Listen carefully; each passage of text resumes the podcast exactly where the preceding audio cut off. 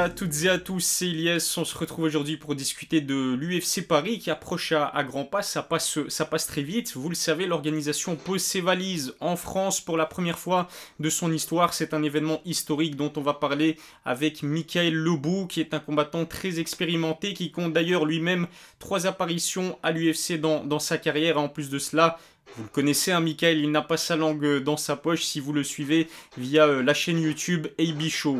Salut Michael, comment tu vas? Bah salut, ça va, ça va, très bien. Et toi? Ça va très bien, merci encore une fois d'avoir euh, accepté l'invitation. J'ai hâte d'entendre tes réponses à mes nombreuses questions. On va commencer, si tu le veux bien Michael, par te poser la question concernant ton avis direct sur cette UFC Paris, ton ressenti plutôt en tant que combattant de MMA français, toi qui en plus de cela euh, pratiquais le MMA depuis un certain nombre d'années à l'époque où euh, la discipline n'était même pas encore légalisée dans l'Hexagone. Bref, c'est quoi ton, ton état d'esprit à quelques jours avant cette UFC Paris? Bah, L'état d'esprit, euh, je suis content. Je suis content de voir l'UFC arriver à Paris. Voilà, je pense que c'est la, la, première chose. Il faut se réjouir.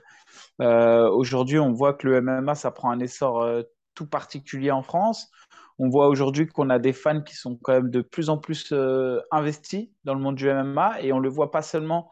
Euh, et c'est ça qui est intéressant, je trouve, c'est qu'il y a les fans UFC qui sont là depuis assez longtemps, qui regardent le MMA et je dirais même, c'est même pas des fans de MMA, c'est vraiment des fans de l'UFC.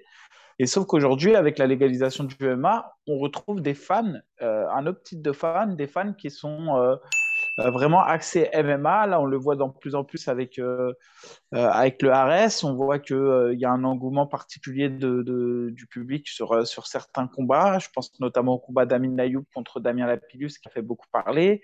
on attendait avec impatience, là, c'était le combat de William Gomis. contre Aliuna Hay, qui pareil, on attendait avec beaucoup d'impatience. Il y a eu le combat Carla Moussou contre Abdul. Donc pour tous ceux qui suivent un peu le MMA en France, on voit aujourd'hui avec l'arrivée de la légalisation, euh, un public. Aujourd'hui, l'idée, c'est, je pense, pour tous, c'est qu'on doit se réjouir de, ce que l'UFC va apporter parce que c'est le moyen de convertir les fans de l'UFC au monde du MMA et donc aux organisations mineures. C'est-à-dire qu'aujourd'hui, euh, les athlètes, on les voit à leur meilleur niveau à l'UFC, mais avant ça, ils ont évolué dans ces organisations.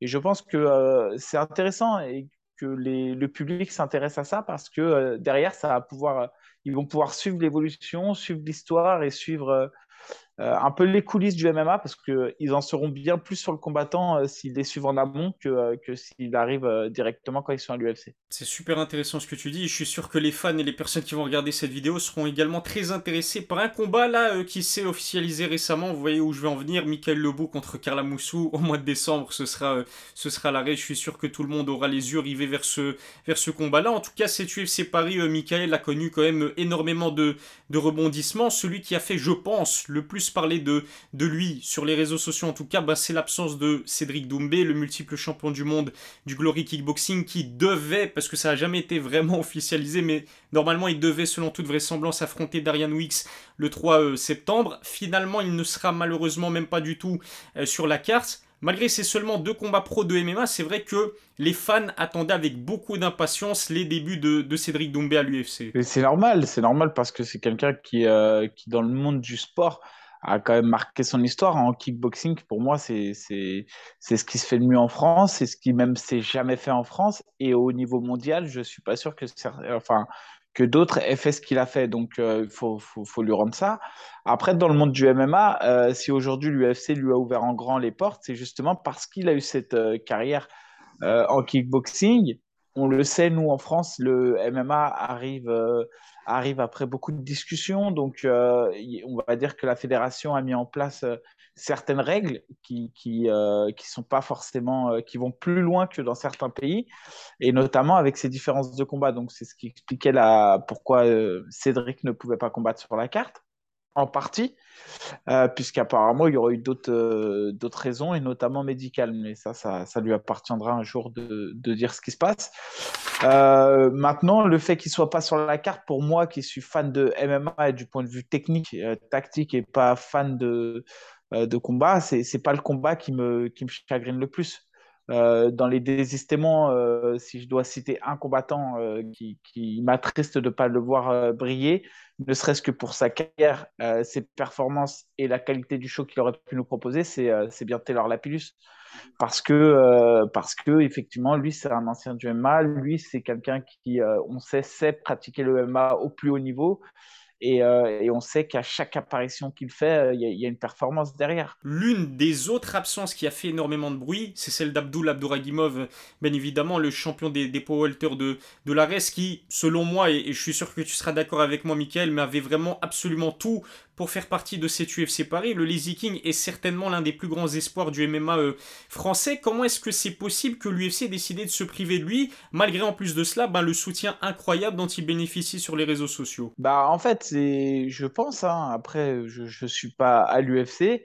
À 77, en plus, on n'a personne en France. Euh, il y avait BSD qui a, signé à 77, qui est vite reparti à 70. On a Fares Ziam qui a 70. Ils ont signé euh, Taylor Lapillus à 61.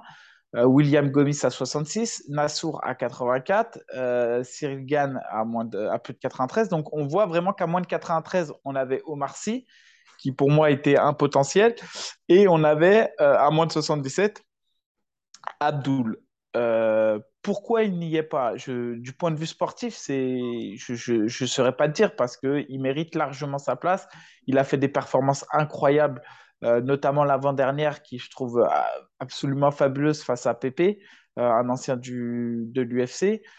on le sait, Abdul, c'est un tueur à gage en lutte.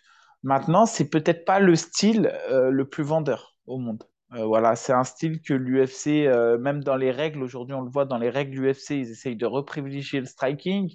ils en ont un peu marre de tout ce qui est lutte, coller, amener au sol, pas, donc, donc, je pense que ça peut être lié à ça, de se dire à l'UFC aussi, attention, on va pas mettre toutes nos ceintures, je dis une bêtise, mais on voudrait pas que toutes nos ceintures ou tous nos combats ressemblent à des combats de lutteurs, etc.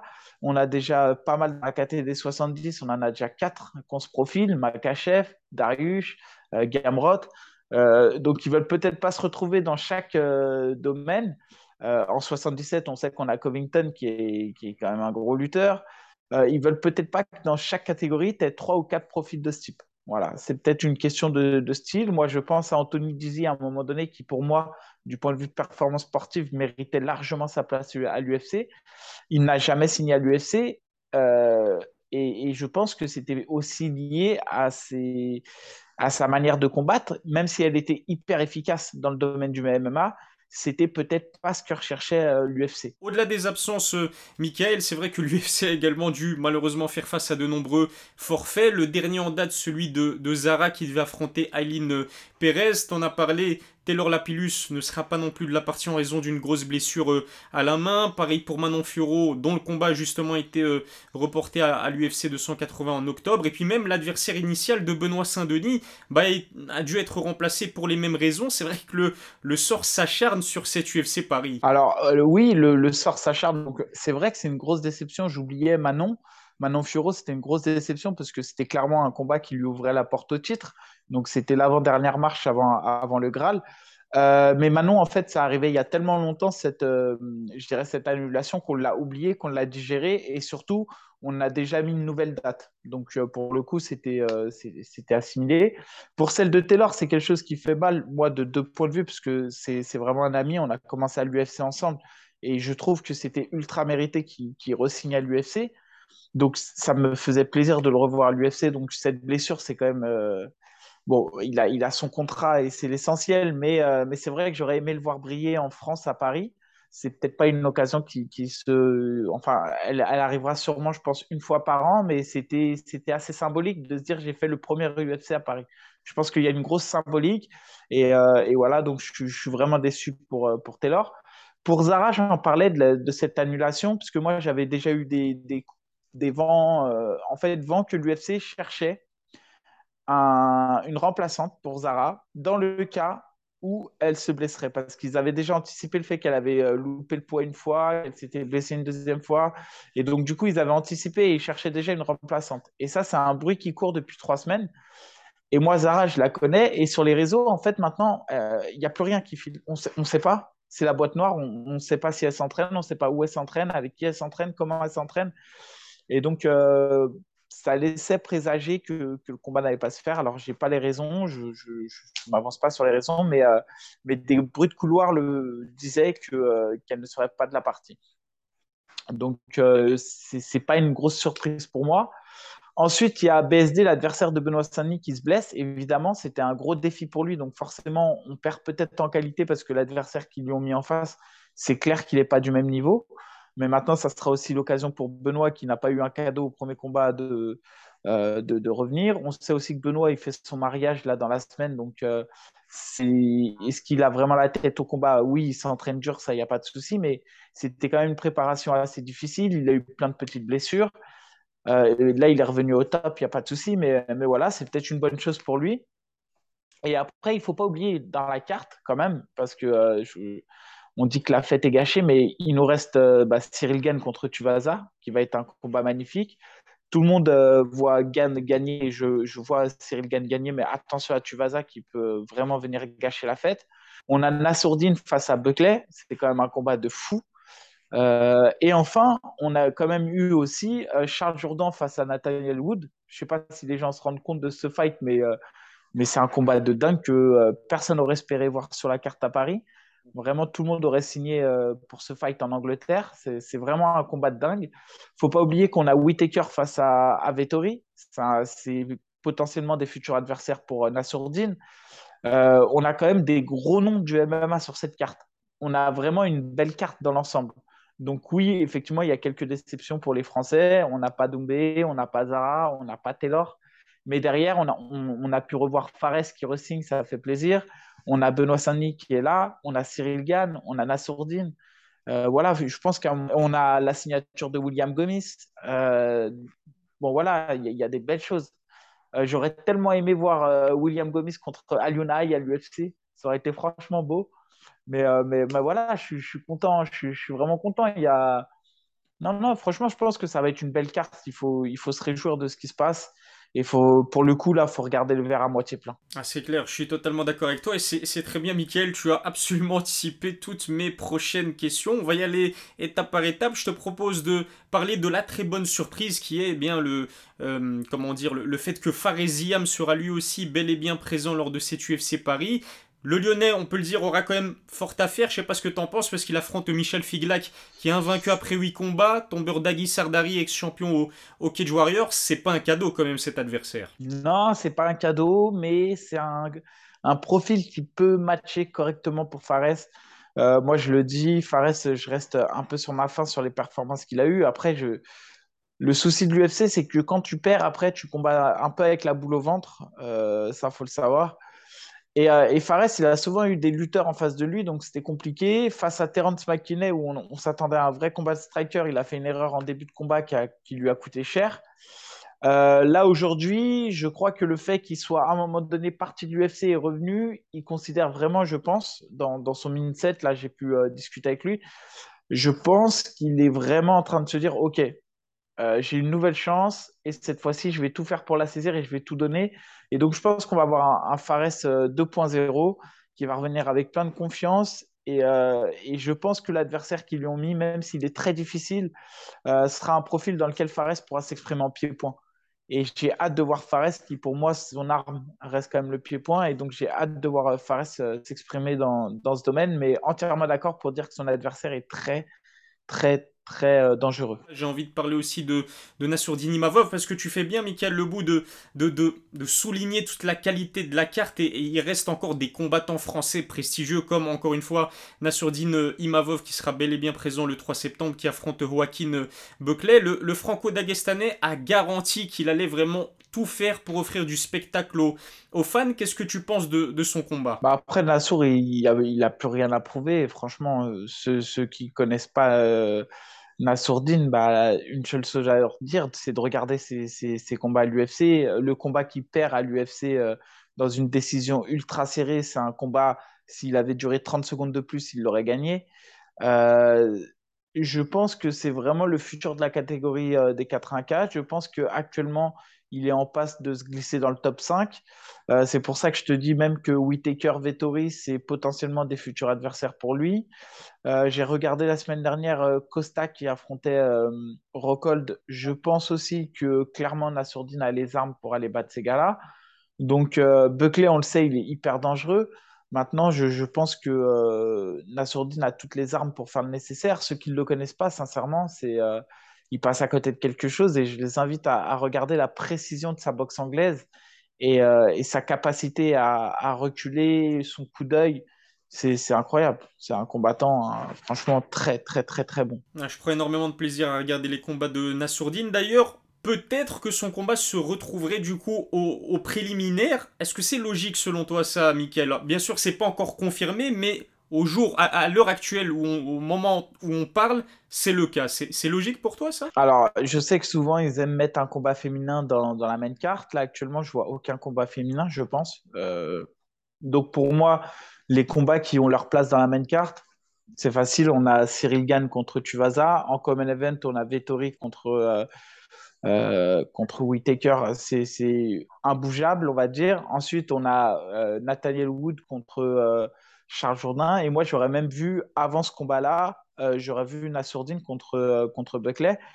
derrière, on a Benoît Saint-Denis aussi, mais contre son premier adversaire, il avait sa place sur la main carte. C'est vrai que le fait qu'ils aient changé son adversaire, bah, on peut se dire qu'ils descendent dans la carte. On a Taylor aussi, il y a une annulation. Donc, clairement, non, je, ne comprends pas que euh, Nassour puisse être sur la prélim. Vraiment, j'ai du mal à le comprendre. Autre combattant français à surveiller de, très près et tout aussi spectaculaire que Nassourdine, c'est bien sûr Benoît Saint-Denis, hein, qui finalement sera opposé à Gabriel Miranda, le Brésilien qui a signé justement pour l'occasion à l'UFC après avoir connu une première difficile euh, dans l'organisation, chez les poids welter, en plus de cela en short notice, Benoît va enchaîner un deuxième combat dans sa catégorie de, prédilection à 70 kg. Il y a de quoi être optimiste pour, euh, pour le français. Ouais, bien sûr, il y a de quoi être optimiste. D'ailleurs, sur euh, beaucoup de combats, je le suis. Après, il faut faire attention. Les combattants en face, ce sont des combattants qui, qui, bah, qui s'entraînent, qui sont pas là pour rien. effectivement, il y a, y a, des gens qui sont peut-être plus préparés, qui ont, eu plus de temps pour se préparer, etc. Mais mais attention, il faut, faut, être vigilant. Maintenant, euh, Benoît, normalement, a toutes les armes ouais, pour, euh, pour briller sur cette UFC et peut-être même aller chercher une performance euh, sur un gars comme ça, je pense. Ouais, tout à fait. Et puis, impossible, bien évidemment, d'oublier le, combat principal de ce premier événement UFC en France avec Cyril Gann, qui est le combattant français numéro 1 à l'heure actuelle, c'est indéniable, et qui va se mesurer à Tai Tuivasa, un Australien qui cogne très très fort. On sait que Cyril s'est déjà confronté à ce genre de profil en quelque sorte, ou en tout cas des gros punchers à l'UFC. Il en est ressorti presque toujours gagnant, mis à part son title shot contre Francis Ngannou, même si Francis n'a eu recours qu'à son striking dans les deux premiers rounds, et en plus c'était plus un... Ensuite c'était plus un profil de lutteur, enfin bref en connaissant le style respectif de Bongamin et de euh, Taituvasa, est-ce qu'on peut s'attendre à un combat facile pour Cyril ou attention, ça risque d'être plus compétitif qu'on le pense? Après, Cyril, il a, déjoué tout le monde en pied-point, tu l'as dit, euh, tous ses adversaires, euh, sans exception, ont été déjoués, tous.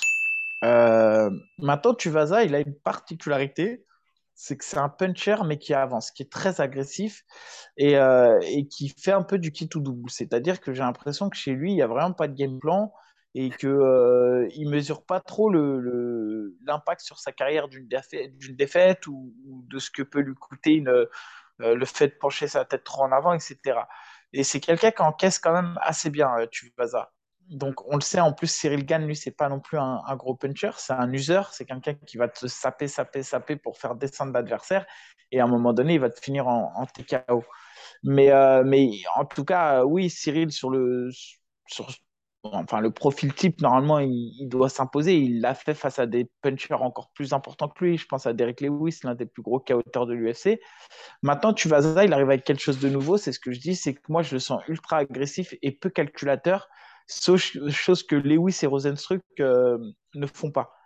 Euh, donc méfiance quand même à Tuvasa qui peut arriver en se disant euh, je joue la, carte du tout pour le tout et qui peut euh, venir embêter euh, Cyril, notamment sur les phases de clinch. Merci beaucoup, Mickaël Lebeau, pour ton expertise. Franchement, j'ai adoré, j'aime beaucoup ce que, ce que tu fais. N'hésitez pas à jeter un œil à la chaîne YouTube AB Show, où Mickaël Lebeau est, en fait l'un des binômes avec, bah, avec AB, tout simplement. Donc n'hésitez pas à leur donner de la force. Et puis dites-nous dites en commentaire ce que vous, vous attendez de cette UFC Paris, peut-être même des pronostics, ça pourrait nous intéresser. Encore une fois, Mickaël, un grand merci de ta participation participation. Je me suis régalé. À la prochaine, peut-être pour une nouvelle interview. Merci à toi en tout cas pour l'invitation. Et, et, pareil, bah, pour ceux qui suivent le Show, n'hésitez pas à aller suivre la chaîne de Ilias MKT. Il y a de la place pour tout le monde. Et, si on peut tous s'aider, c'est sympa.